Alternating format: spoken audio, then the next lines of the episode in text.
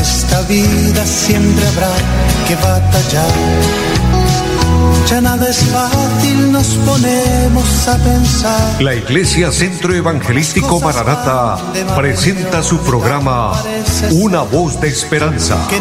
En medio de un mundo abatido, trayendo salvación y consuelo para tu vida. Con la dirección del pastor Hernando Fonseca. Bienvenidos. Volverá, volverá, sé mi alma ya se desespera por volar. Hola a todos, muy buenas tardes, es un gozo saludarles, darles la bienvenida a este su programa, Una Voz de Esperanza, deseando que la bendición de Dios esté en cada una de sus vidas, que estén pasando una tarde bendecida en el Señor. Un saludo especial también a nuestro amigo André Felipe, quien está en la parte técnica del programa, y saludando a todos los que a través del Facebook nos siguen y por ende quienes nos ayudan a compartir la programación. Muchas, pero muchas bendiciones. Un abrazo para todos y amigos y hermanos invitándoles, motivándoles para que tengamos este tiempo en la presencia del Señor, en la voluntad de Dios, buscando de Dios su bendición, esperando que él nos bendiga, esperando que Él eh, tome control de nuestra vida, de nuestra mente y de todo, porque nuestra vida está en las manos del Señor. La vida depende de Dios. Todo lo que se mueve en el mundo eh, es por voluntad de Dios, Dios lo permite, Dios se manifiesta proveyéndonos salud, proveyéndonos comida, proveyéndonos vestuario, proveyéndonos un techo, etcétera. Todo por la voluntad de Él. Por lo mismo es importante estar agradecidos, pero sentirnos también bendecidos, sentirnos también en paz en cada uno de nuestros corazones. Que la gracia de Dios, que la bendición de Dios eh, se manifieste y de esta forma les invito para que invoquemos el favor de Dios, pidamos misericordia. Vamos a orar para que el Señor eh, sane al que está enfermo, para que el Señor eh, liberte al que está en cautividad, para que el Señor provea y opere el milagro que cada persona necesita. Dios es bueno, para Él todo le es posible y cuando pedimos con fe, es obvio que vemos la misericordia de Dios a nuestro favor.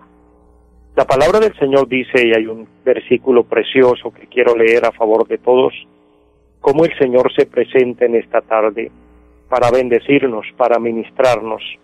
Allá en el Evangelio, según San Lucas capítulo 4, eh, el versículo 18 dice, el Espíritu del Señor está sobre mí, por cuanto me ha ungido para dar buenas nuevas a los pobres me ha enviado a sanar a los quebrantados de corazón, a pregonar libertad a los cautivos y vista a los ciegos, a poner en libertad a los oprimidos, a predicar el año agradable del Señor.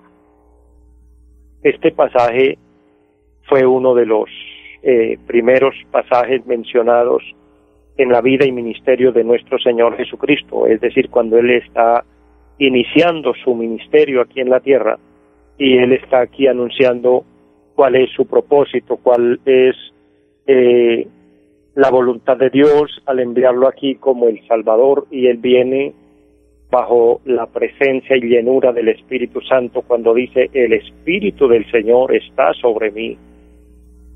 Es obvio que aquí se está reflejando la Trinidad de Dios. Recordemos que en el bautismo de Jesús también eh, hubo esa manifestación cuando dice la palabra de Dios que se escuchó una voz del cielo que decía, he aquí mi Hijo amado en el cual mi alma tiene contentamiento. Y vino el Espíritu Santo en forma como de paloma y se posesionó sobre Jesús, vino sobre él. Aquí se está dando cumplimiento a esa palabra para obrar milagros, para obrar eh, sanidades, para dar liberación, para dar paz, para traer consuelo, para traer alegría para traer la predicación de las buenas nuevas de salvación. Eso es el Evangelio. El Evangelio de Cristo son las buenas nuevas de salvación. Es eh, el anunciarnos. Y en este momento, en este sentido, o en esta hora ya, de, hablando en la hora del tiempo de Dios, hablando de que ya estamos en tiempo, en tiempo finales, ya Dios nos lo está recordando, que por medio de Cristo tenemos entrada al reino de los cielos, tenemos salvación y vida eterna. Vamos a orar a Dios, vamos a pedirle que nos bendiga, que su bendición esté en esta tarde ministrándonos. Padre y buen Dios que esté en el cielo, te doy muchas gracias por concedernos la vida, por darnos la salud, por darnos las fuerzas, Dios. Gracias le doy por cada oyente, cada persona allá a la distancia, hombres y mujeres de Dios que nos oyen, algunos a través de la radio, otros por medio de las redes, están recibiendo la señal a quienes bendigo de una manera grande. Mira Dios la necesidad que se presentan, mira las peticiones que muchas personas eh, me han presentado por salud. Padre, tú eres fiel y misericordioso, y por medio de nuestro Señor Jesucristo nos trae sanidad, nos trae la restauración de la salud.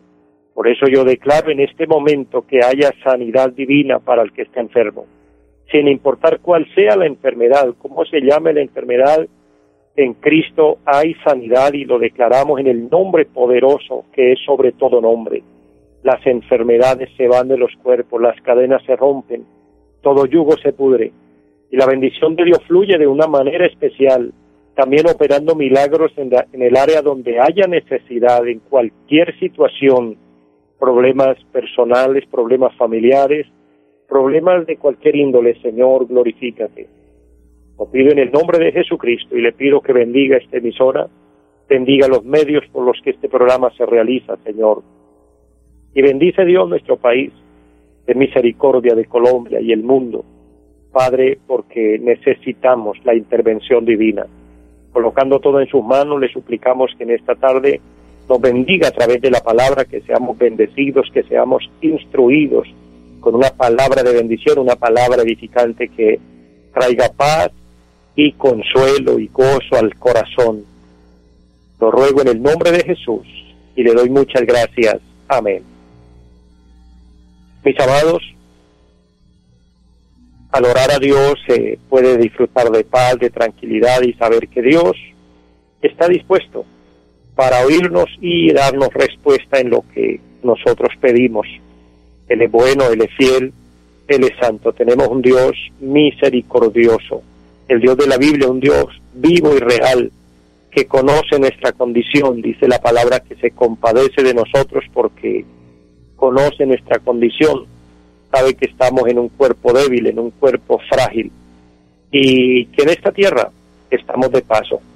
En esta tierra somos, como dijeron algunos profetas, algunos poetas, somos como la neblina que se aparece por un poco de tiempo y luego se desvanece y qué rápido se va la vida. Eh, esto es un hecho real que nos damos cuenta. También eh, hoy más que nunca estamos anunciando, mis amados, el regreso de nuestro amado Salvador, de nuestro amado Señor. Él vendrá por su iglesia, Él lo prometió y en el momento que menos lo pensemos, la trompeta sonará. Eso lo dice la palabra de Dios. Y el Señor se llevará a su iglesia. El Señor se llevará a sus redimidos. ¿Por quién vendrá el Señor? Vendrá por los hijos de Dios. Y quiero, por lo tanto, eh, compartir en esta tarde un pensamiento de la palabra y lo he titulado precisamente Los hijos de Dios. Cuando hablamos de los hijos de Dios estamos hablando de la paternidad de Dios. Eh, hay algo que debemos tener muy en cuenta, ser muy conscientes. Ya vamos a ir a leer un versículo de la palabra que nos amplía sobre el tema. Pero a manera de introducción les quiero decir a todos, cuando hablamos de ser hijos de Dios, les vuelvo a recordar, estamos hablando de la paternidad de Dios y esto nos identifica con algo doctrinal. Dios no es el Padre de todos. Algunas doctrinas erróneas eh, hablan de la paternidad de Dios y la aplican como la paternidad universal de Dios. Luego eso llevaría a la hermandad universal del hombre. Pero Dios en su sentido espiritual solo es padre de aquellos que han nacido en su familia. Dicho de acuerdo a la palabra, los que han nacido de nuevo. Y para ser hijo de Dios se necesita recibir a Cristo. Y no podemos unificar la paternidad universal de Dios, les vuelvo a recordar, porque eso nos llevaría a unificar la hermandad universal del hombre. Y hay hombres tan rebeldes, hay hombres tan, tan necios en su pensamiento que hasta niegan a Dios. Entonces, cuando una persona niega a Dios, cuando una persona eh, está en contra de Dios, no puede ser mi hermano. Por supuesto que no.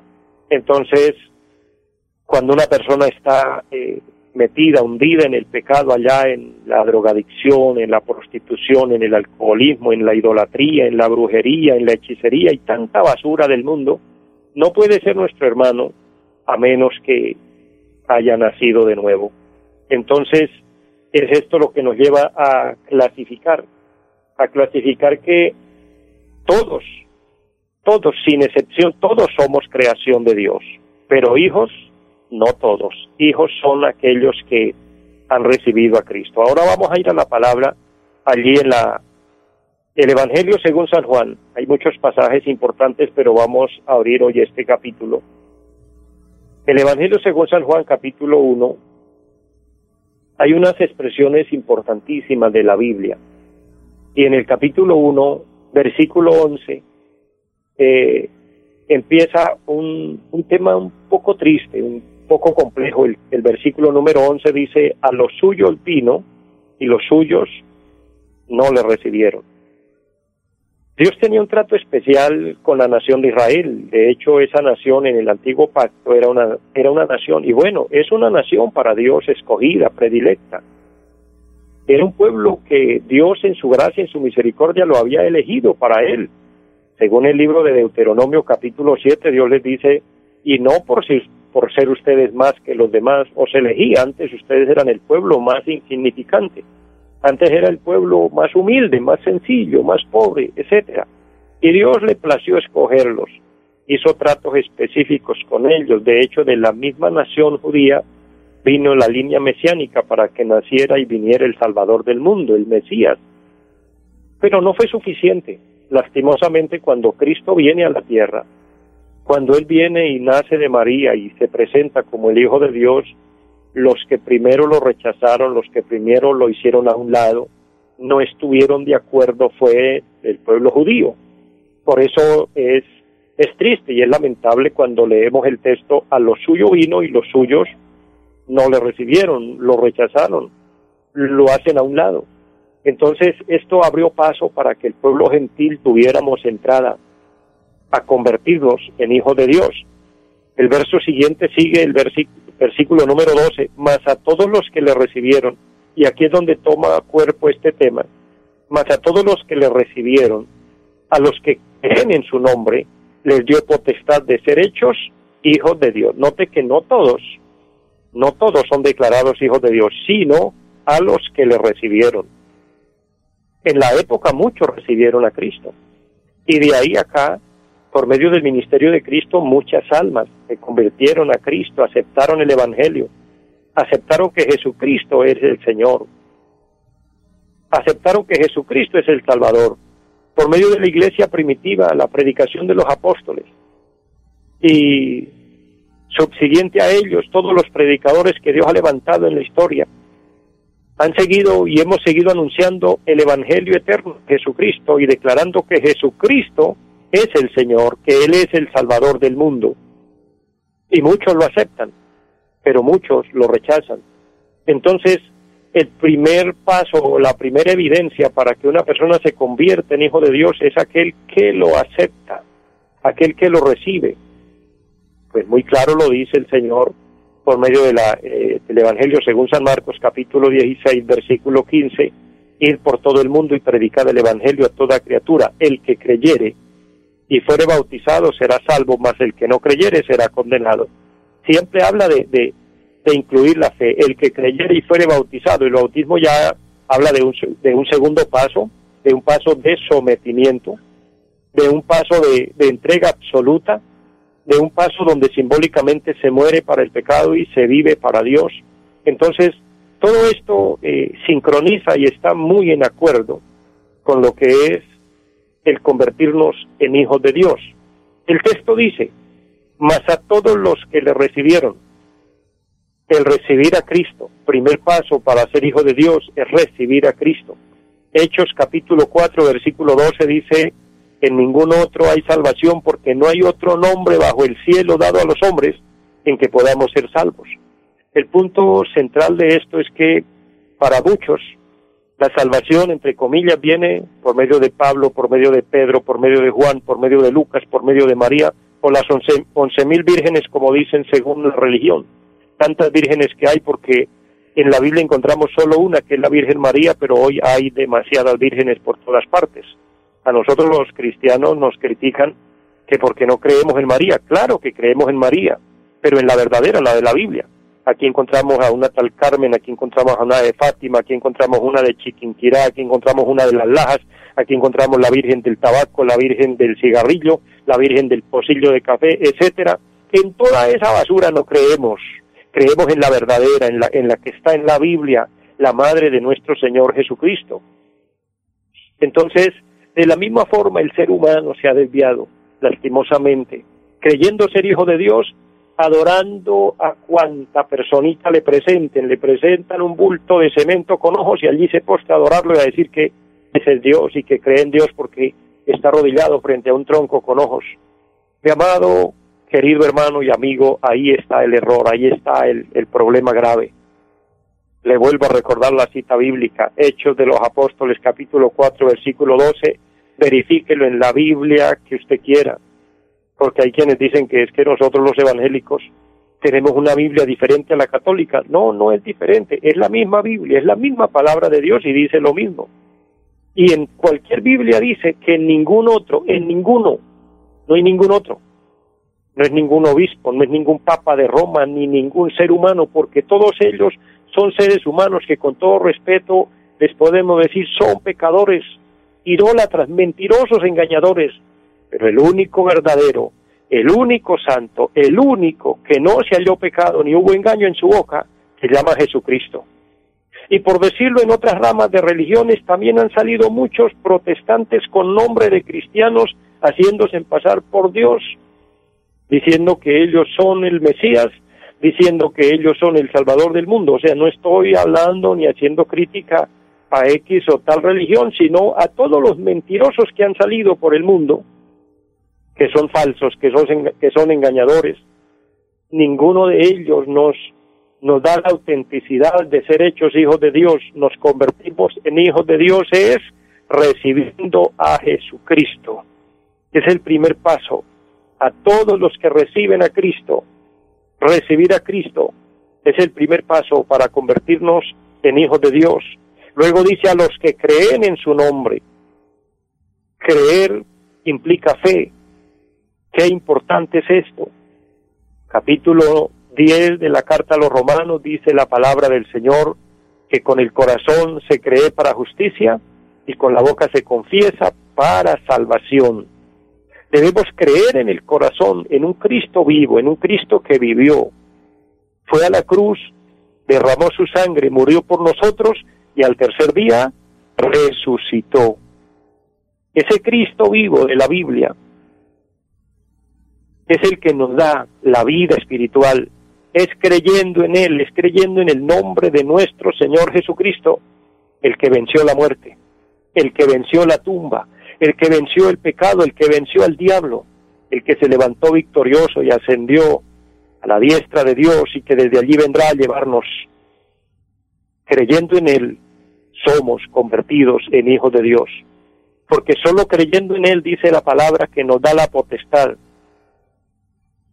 a todos los que le recibieron, a los que, creen en su nombre, les dio potestad. Esa palabra potestad habla de poder, de autoridad, de derecho legal. Nos dio el derecho legal de ser hechos, de convertirnos en hijos de Dios. Qué bueno y qué maravilloso es. Hijos de Dios. Nos concedió este privilegio por su gran amor. Ahora, ¿por qué dice que nos permitió, nos dio la potestad de ser hechos hijos de Dios, porque en nuestra naturaleza pecaminosa no éramos hijos. no éramos hijos de Dios. Esto no me lo invento. Esto no es algo que yo quiera sacar a relucir porque sí, sino porque está en la Biblia doctrinalmente, está registrado en la palabra del Señor. Hay un pasaje importante en la, en la Biblia, el capítulo 2 de la carta a los Efesios dice, y Él os dio vida a vosotros cuando estabais muertos en vuestros delitos y pecados. La palabra muertos en delitos y pecados habla que estábamos alejados de Dios, lejos del contacto con la vida, andando en otro tiempo según la corriente de este mundo, conforme al príncipe de la potestad del aire. El príncipe de la potestad del aire es el diablo, quien, quien gobierna o gobernaba y dominaba nuestra vida sin Cristo. El espíritu que ahora opera en los hijos de desobediencia. Dice el apóstol, entre los cuales también todos nosotros vivimos en otro tiempo en los deseos de nuestra carne, haciendo la voluntad de la carne y de los pensamientos, y éramos por naturaleza hijos de ira, lo mismo que los demás. Note bien, querido hermano y amigo, que no éramos hijos de Dios, éramos hijos de ira, éramos hijos de Satanás, estábamos perdidos en el pecado. Pero Dios que es rico en misericordia por su gran amor con que nos amó, que aún estando nosotros muertos en pecados, nos dio vida juntamente con Cristo por su gracia. Ahí está explicadito con claridad, con lujo de detalles a, a través de la palabra, lo que permitió que nosotros nos convirtiéramos en hijos de Dios. Pero dice el texto, los cuales no son engendrados de sangre, esto no fue por herencia. No es porque lo heredamos de nuestros padres. El apóstol Pedro dice en su carta, primera carta de Pedro, capítulo 2, versos 18 y 19, que nosotros heredamos de nuestros padres una vana y manera de vivir, una vida desordenada, excepto los que ya hoy nacen de familias cristianas, que ya tienen padres cristianos que conocen la doctrina, que conocen la verdad, los guían por el buen camino. Pero quien no, lo que hereda es una vana manera de vivir. Y lo que nos rescató de esa vana manera de vivir es la sangre maravillosa de Jesucristo. Por, por eso dice el texto de San Juan, no de voluntad de carne, no fue por la posición intelectual o económica que tuviésemos, ni de voluntad de varón, no fue por prestigio humano, fue por la misericordia de Dios. Todo es por un regalo extraordinario de parte de Dios para con nosotros. Dios nos da el privilegio de ser llamados hijos de Dios. Y si somos hijos de Dios, somos los más afortunados. Querido amigo, hermano que me oye, el mayor privilegio que un mortal pueda lograr en esta tierra es convertirse en un hijo de Dios. Termino leyendo un versículo de la primera carta del apóstol Juan capítulo 3. El versículo 1 dice, mirad cuál amor nos ha dado el Padre. Reconozcamos, esa palabra mirad habla de reconocer, habla de ver con amplitud el amor de Dios. Mirad cuál amor nos ha dado el Padre para que seamos llamados hijos de Dios. Por esto el, por eso el mundo no nos conoce porque no lo ha conocido a Él. Amados, ahora somos hijos de Dios y aún no se ha manifestado lo que hemos de ser, pero sabemos que cuando Él se manifieste, seremos semejantes a Él porque le veremos tal como Él es. Qué bueno y qué maravilloso es el Señor dándonos este tan extraordinario privilegio de convertirnos en hijos de Dios. Y a los hijos de Dios el Señor vendrá a buscar a los hijos de Dios el Señor vendrá a llevar cuando la trompeta suene. Así que usted lo puede lograr si no es todavía un hijo de Dios, simplemente creyendo y aceptando a Cristo en su corazón y teniendo un verdadero arrepentimiento. Mis amados, les amo mucho, les bendigo, les deseo una feliz tarde y les recuerdo, Cristo viene pronto. Bendiciones. Los invitamos a nuestra reunión en los días martes 7 de la noche, culto de oración. Jueves 7 de la noche, enseñanza bíblica. Domingos 9 y 30 de la mañana, culto para toda la familia. Y 5 de la tarde, culto evangelístico. Los esperamos en la carrera séptima, número 371, Barrio Amaral Cuesta. Llámenos al 318-767-9537 volverá. En esta vida siempre habrá que batallar. Ya nada es fácil, nos ponemos a pensar. La Iglesia Centro Evangelístico Maranata presentó su programa Una voz de esperanza. Los esperamos en nuestra próxima emisión. Volverá, volverá, yo bien lo sé. Y mi alma ya se desespera por volar.